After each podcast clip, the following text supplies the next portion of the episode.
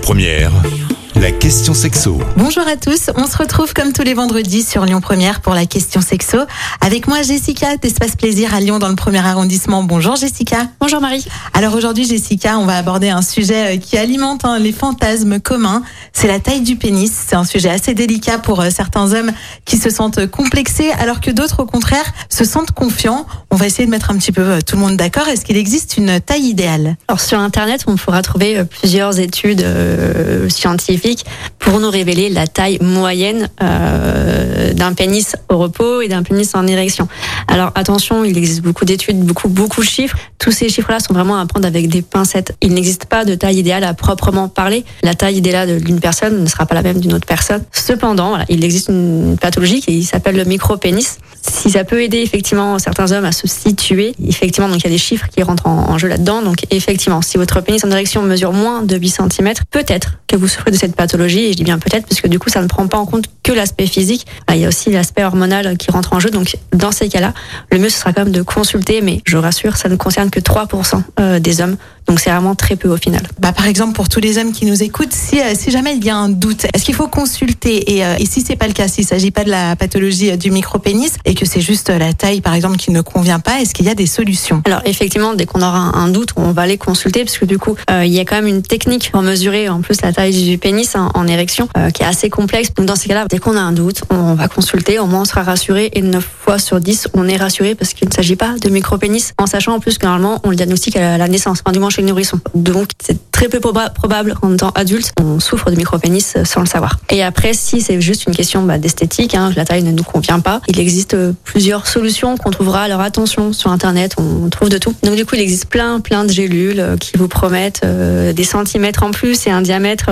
plus, plus, plus volumineux. Mais on n'achète pas n'importe quoi. On vérifie bien la composition, on vérifie bien les normes, qu'elles soient européennes, euh, pour pas acheter un produit euh, qui ne serait pas totalement sain et du coup qui pourrait avoir des, des, des effets secondaires, donc des conséquences néfastes. En soi, il va exister donc notamment des cures, voilà, donc ce sont des comprimés à avaler, donc du coup qui peuvent en fait jouer sur euh, voilà sur les cellules et qui vont donc augmenter le volume des cellules, donc forcément de, de la verge. Il y a des pompes qu'on appelle les pompes à pénis, donc ou à air ou à eau.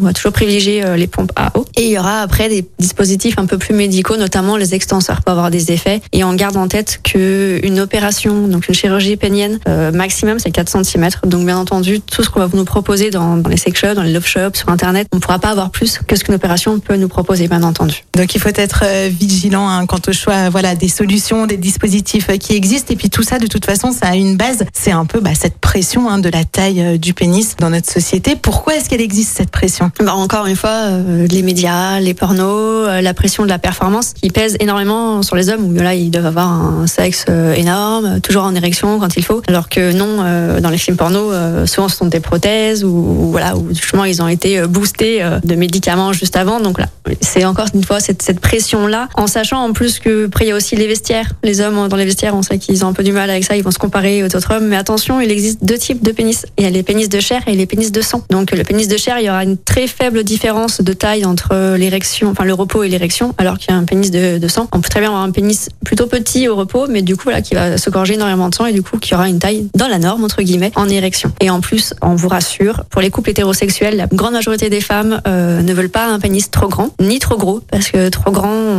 notre vagin n'est pas extensible outre mesure. Ça peut être douloureux dans certaines positions et trop volumineux en cas de sécheresse ou de vaginisme, euh, c'est pas agréable non plus. Il faut, euh, messieurs, relâcher cette pression de, de la taille idéale, ne pas être trop sévère avec euh, vous-même et puis surtout ne pas oublier qu'au final, une relation intime, c'est surtout une question d'alchimie entre deux personnes. Merci Jessica d'avoir euh, répondu à nos questions ce matin. Je rappelle que vous êtes gérante de la boutique Espace Plaisir dans le premier arrondissement de Lyon. On se retrouve la semaine prochaine. Bonne journée, merci. Retrouvez toutes les questions sexo du vendredi sur lyonpremière.fr. La question sexo avec Espace Plaisir, votre love shop depuis plus de 10 ans à Lyon, 16 rue Constantine et sur espaceplaisir.fr. Écoutez votre radio Lyon Première en direct sur l'application Lyon Première, lyonpremière.fr et bien sûr à Lyon sur 90.2 FM et en DAB+. Lyon Première